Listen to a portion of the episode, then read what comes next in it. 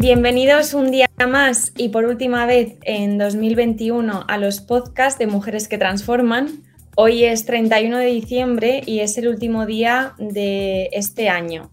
Y cómo no, para poder despedirnos de todos vosotros, tengo el placer de estar junto a la gran fundadora de Mujeres que Transforman, Mónica Guardado. ¿Qué tal, Mónica? ¿Cómo estás? Hola, muy buenas, Sofía. ¿Qué tal? Pues nada, aquí cerrando el año. No sé si pensando en correr a San Silvestre o en tomarme las uvas. Totalmente. Y bueno, comentaros eh, que Mónica, aparte de ser la fundadora de MQT, es socia directora de AFI Escuela de Finanzas, que realmente, como bien sabéis, es de donde nace ¿no? esta gran iniciativa. Entre Mónica y yo hemos pensado que estaría muy bien y queríamos recordar todos los logros que hemos obtenido este 2021 con Mujeres que Transforman. Si os acordáis bien, el 8 de marzo de este mismo año, por el motivo del Día de la Mujer, celebramos Liderazgo en Femenino, una mesa redonda muy especial en el que Mónica era moderadora y junto a ella eh, tuvo el placer de compartir mesa junto a Carmen Becerril, Adriana Escozafaba, que es una de nuestras embajadoras que ya habréis oído su podcast como directora de la Fundación AFI, y Marlene Esteve. ¿Cómo fue para ti, Mónica, esa mesa redonda?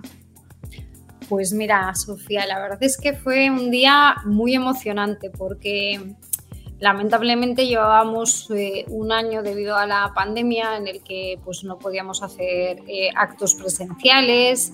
Sí que es verdad que habíamos tenido algunas actividades eh, en streaming y movilizando pues, a, muchas personas, pero se echaba de menos como la, la calidez ¿no? que te da la proximidad de estar en la misma sala, de compartir experiencias. Em, echábamos en falta como vernos las caras, ¿no? tocarnos, abrazarnos. Entonces, eh, a pesar de que tuvimos que tener pues un aforo limitado, muchísimas eh, restricciones debido eh, al COVID, pues la verdad es que todas coincidíamos en que qué gusto, ¿no? Volver a, poder reencontrarnos y volver a, poder estar en, una misma sala, al menos parte del aforo. Yo creo que fue un, un, punto de inflexión, ¿no? Fue como volver a cargar todas como pilas, ¿no? Y decir, venga, tenemos que seguir adelante, a pesar de todo, porque estamos haciendo creo que, un buen trabajo, no solo nosotras, sino otras muchas asociaciones también que hay eh, de mujeres y entre todas al final pues se trata de, sumar, de empujar y de tratar de que finalmente pues no tengamos que hablar de igualdad de género, ¿no? sino que, que sea una realidad y que no haya gaps de género en, ningún sector y en, eh, ni en ningún ámbito. ¿no? Entonces, la verdad es que yo lo viví de forma muy emocionante y yo creo que el resto de las, de las ponentes también, ¿no? y de hecho compartíamos luego de récord pues esas sensaciones. ¿no? Por supuesto. Y una cosa que dices que es que te sirvió como punto de inflexión, tanto para ti como para todas las mujeres que asistieron ese día, no solo por celebrar el Día Oficial de la Mujer, sino que es muy importante, ¿no? Como hacemos en Mujeres que Transforman, que uno de nuestros objetivos fundamentales es poder fomentar el empoderamiento femenino y sobre todo visibilizar ese talento, ¿no?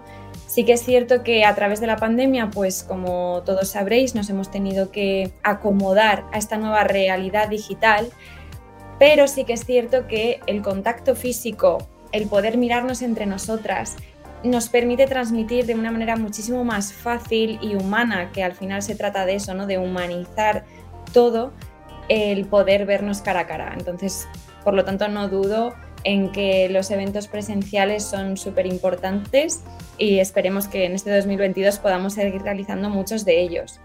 Unos meses más tarde, eh, con motivo de, de poder visibilizar a todas esas mujeres emprendedoras que hemos sabemos, ¿no? Realmente que hay muchas más mujeres eh, emprendedoras que hombres, ¿no? A comparación que, en otros lugares.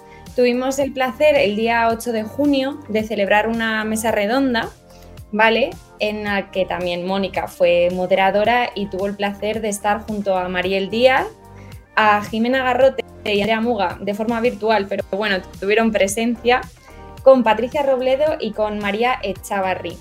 ¿Qué significó para ti todo ese emprendimiento que estaba floreciendo, no? Pues mira, la verdad es que yo creo que después del 8M, ¿verdad, Sofía? Cogimos carrerilla y, empezamos ya a hacer muchísimas iniciativas de temas que nos parecen fundamentales y que apoyamos desde Mujeres que Transforman. Desde luego el tema del emprendimiento es eh, fundamental porque no solo eh, hace que gracias al emprendimiento se estimule la economía y la sociedad, sino que es una forma de, autoempleo para quien emprende y desde luego de generar nuevos empleos. ¿no?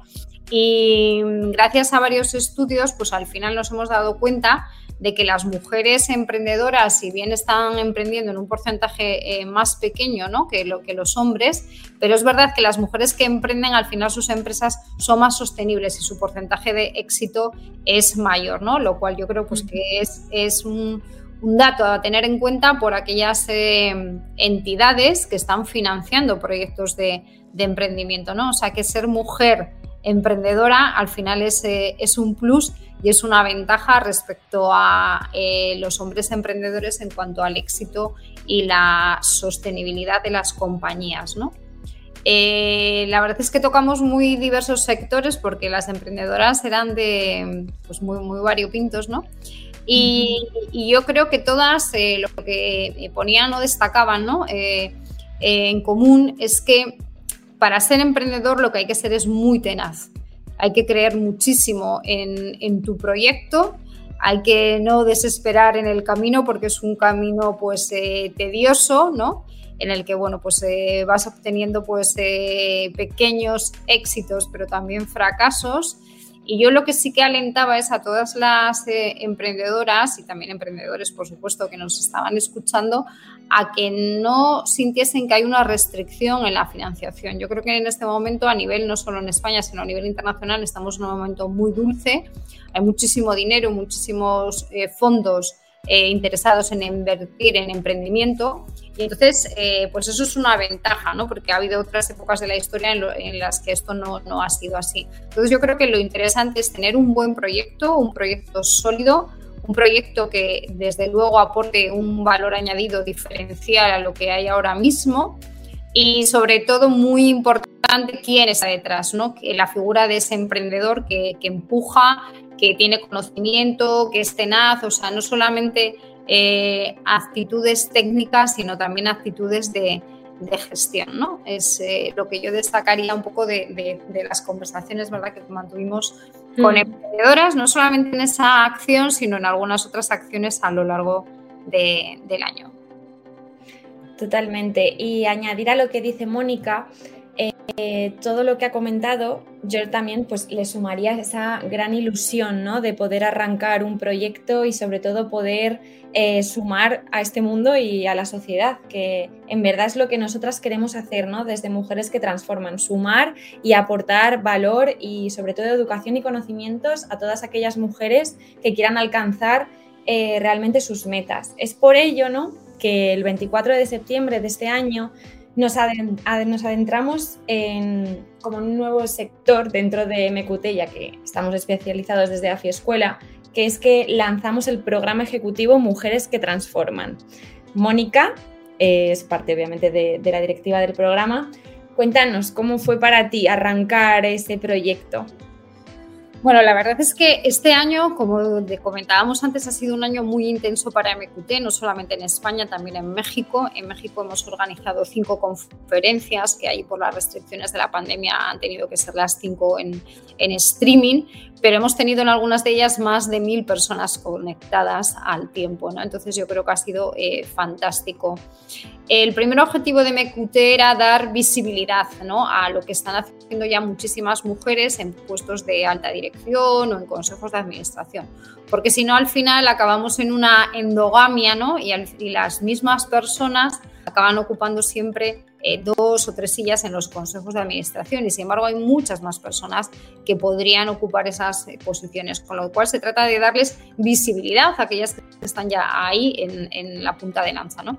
El segundo objetivo de MQT es preparar bien a esas eh, mujeres que tienen que ocupar puestos de responsabilidad porque están ya ahí en la alta dirección de las compañías y también formar a la siguiente generación, ¿no? a la que tiene que ocupar dentro de muy poquito tiempo esas eh, posiciones.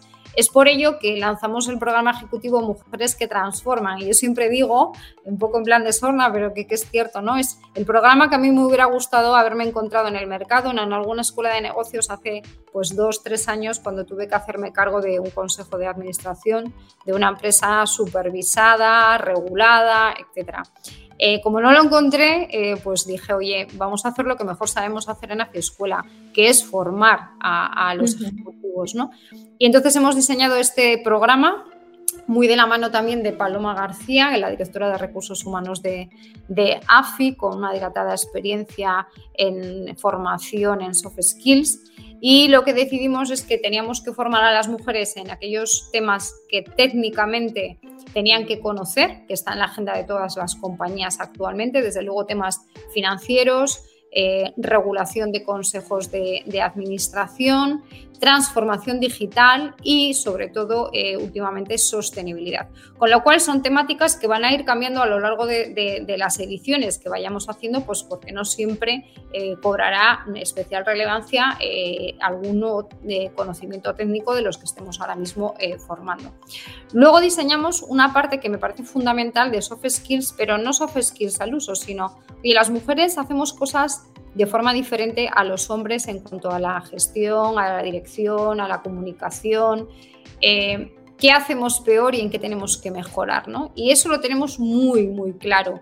Eh, todas las mujeres que ocupan posiciones de alta dirección cuentan las mismas anécdotas de lo que les sucede, lo que les pasa, de por qué estaban calladas en una reunión de un consejo eh, pensando una cosa y no se atreven a decirlo y, a los cinco minutos alguien, eh, un hombre, ¿no? Va y lo suelta, ¿no? Y entonces ellas se quedan como diciendo, wow, pues es que era lo que yo también pensaba y yo no me atreví a contarlo, ¿no? Bueno, cosas de esas que hemos oído tantísimas veces, bueno, pues hemos cogido, hemos listado y hemos dicho de forma muy práctica, vamos a trabajar aquellas cosas que tenemos que mejorar en cuanto a soft skills. Y luego, por último, hay un tema que me parece fundamental, que es un tema de, mentoring, pero un mentoring muy práctico. Eh, se trata de que cuando uno tiene que tomar una decisión importante en su carrera profesional, tenga alguien al que pueda acudir, alguien eh, a quien pueda preguntarle si se estará equivocando, si no, si cree que el cambio de ese, a ese sector eh, puede ser interesante en su currículum, si cree que está preparada para eh, ocupar una silla que le están ofreciendo en un consejo de administración.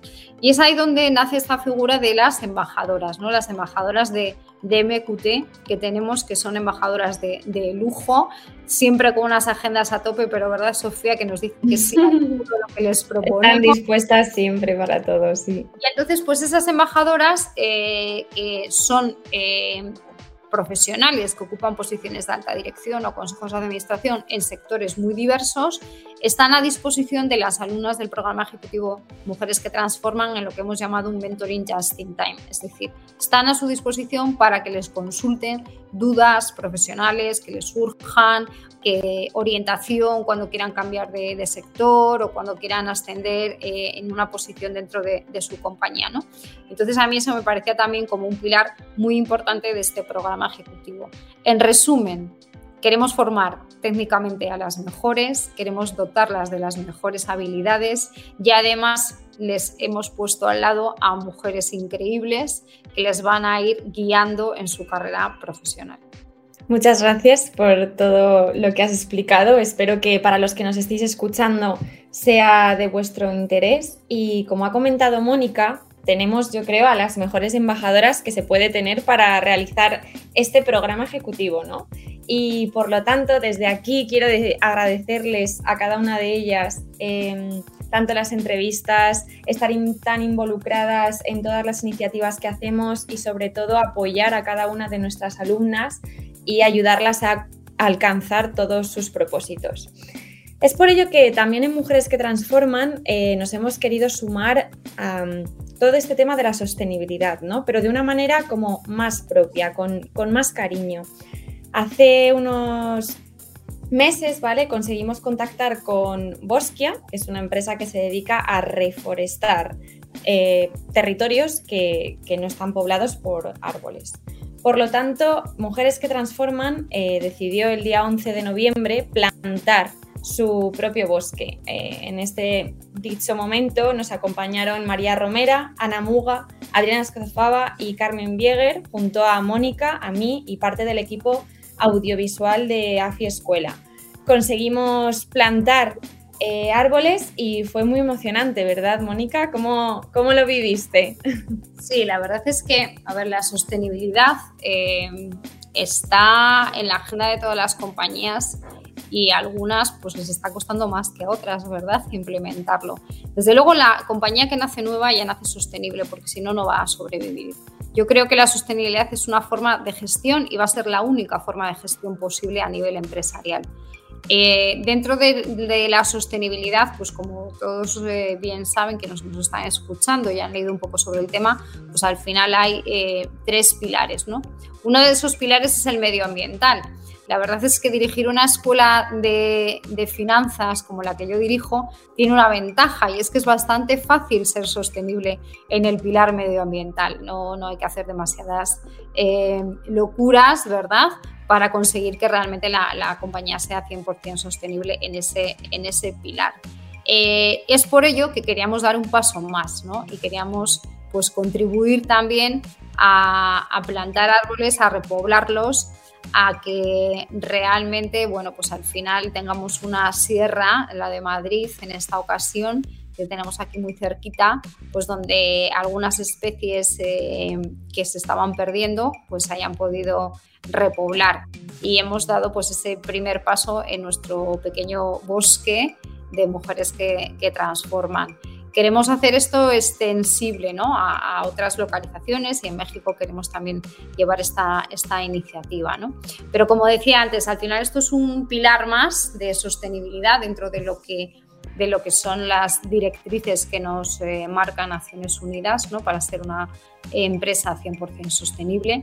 Y yo creo que el, pilar, el otro pilar fundamental es el tema de la diversidad eh, es muy importante dentro de las compañías que fomentemos que realmente todas las posiciones, no la plantilla en su conjunto, sino a todos los niveles, haya diversidad. Y cuando hablo de diversidad no solo es de género, es también diversidad de raza y diversidad de pensamiento, porque eso es lo que va a hacer que se consiga el pilar fundamental de la sostenibilidad, que es que las empresas sean económica y financieramente sostenibles, aporten en la sociedad y realmente se mantengan en el tiempo. Entonces, bueno, pues la verdad es que eh, estamos muy ilusionados con, esa iniciativa y con otras muchas más que estamos llevando eh, a cabo, ¿verdad, Sofía? Y que iremos eh, contando a lo largo del próximo año.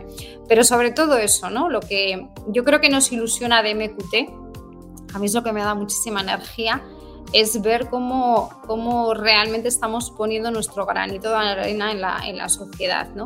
Y estamos haciendo pues que las mujeres que se forman con nosotras estén más eh, concienciadas del papel que, van a desempeñar y de que son eh, referentes en la sociedad, eh, que realmente entre todas compartamos experiencias y, y, nos apoyemos, ¿no? O sea, yo detesto esa frase que hay gente que dice que es que las mujeres no nos apoyamos entre nosotras, que casi somos peores que los hombres. Me niego a admitir eso. Posiblemente en el pasado fuese así, pero la realidad creo que ahora mismo es muy diferente. Nosotras tenemos claro que tenemos que apoyarnos primero entre nosotras y luego, por supuesto, no podemos hacerlo solas, necesitamos también del apoyo de los hombres, no sin vosotros, pero es fundamental que las mujeres eh, nos apoyemos. ¿no?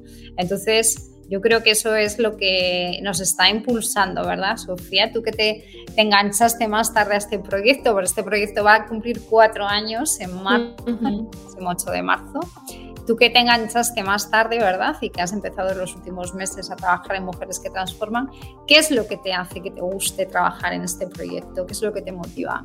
Pues a mí personalmente me motiva que MQT, tanto para mí como o sea, los que trabajamos ¿no? en el proyecto y de cara a las mujeres que hay fuera, nos motiva el hecho de que nos hace crecer, nos da y nos ofrece oportunidades de poder eh, aportar ideas, conocimientos, tanto aprender de MQT como que MQT aprenda de, nosotras mismas, ¿no? De poder sembrar eh, nuestras ideas y que, que, florezcan. En especial, pues en, mi caso, eh, yo ya te lo comenté, Mónica, que yo me enamoré de mujeres que transforman por ello, porque podía utilizar esta iniciativa para mi crecimiento y podía hacer crecer a, mujeres que transforman con, con, la experiencia, ¿no?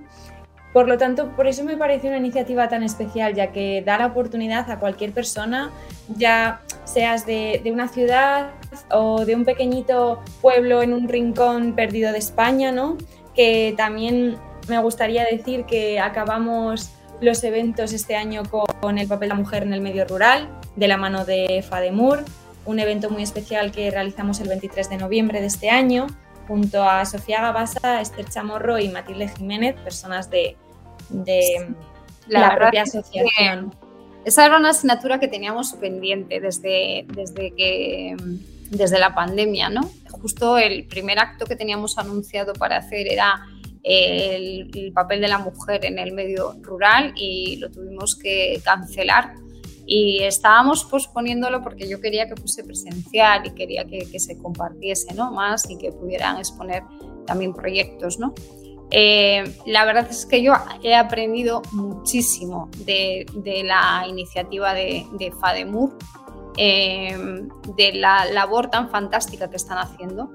Realmente en el entorno rural eh, las mujeres tienen más hándicaps incluso que las mujeres que vivimos en ciudades y es que hay menos trabajo, hay menos oportunidades y es clarísimo que al final el, tener un trabajo, el ser independiente económicamente es fundamental para el empoderamiento de las mujeres, para la libertad de las mujeres y para que al final puedan elegir y para evitar los, maltratos.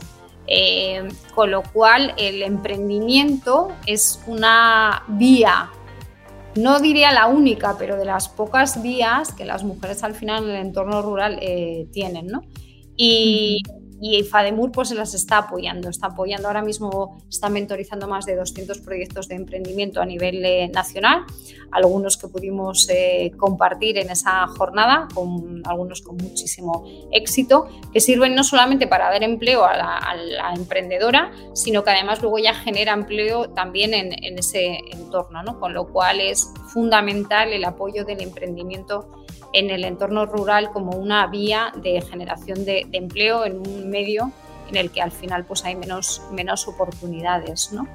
Y luego otra cosa que también aprendimos, fíjate, mujeres que transforman, quizás, no sé si, si decir que por culpa mía, ¿no? pero eh, porque a mí me genera muchísimo respeto y sobre todo que me cuesta mucho hablar, gracias a Dios, de algo que yo no, no he vivido.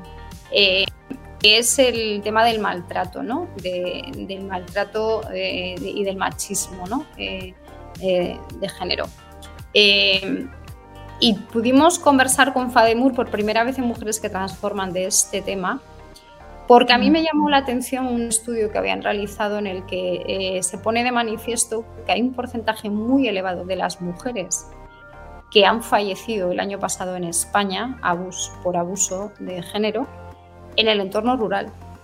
Eh, creo que es fundamental tener la información y tener los datos para luego realmente aplicar políticas que sean útiles, porque ¿de qué sirve un teléfono de un cero lo que sea o un ciento lo que sea eh, que te asisten físicamente eh, a 300 kilómetros de la realidad, ¿no? de lo que está pasando?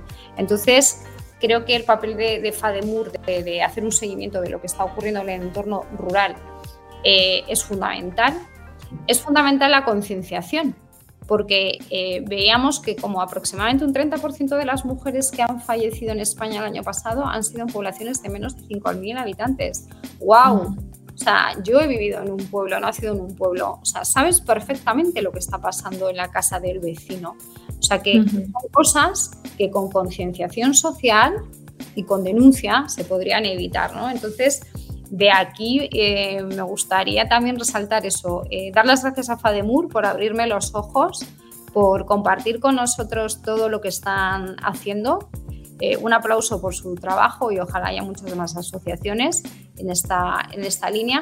Y un llamamiento a que eh, la violencia de género se para entre todos, pero es fundamental denunciarlo. En el, último paso, en el último extremo más eh, agresivo de la violencia de género, que al final es, es el fallecimiento de una mujer, eso se puede solventar si realmente se denuncia.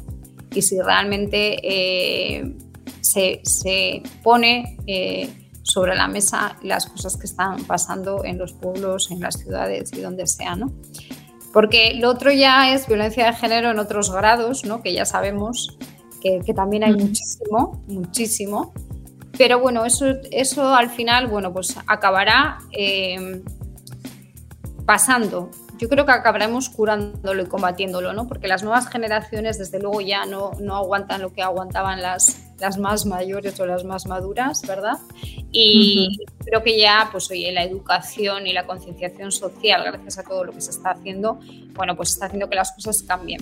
Pero en ese último extremo, ¿no? De, de, violencia eh, machista, ahí solamente se puede parar ahora mismo en el estado en el que está denunciándolo, ¿no? Entonces, por eso desde aquí, pues también un llamamiento a, que denunciemos y no miremos para otro lado.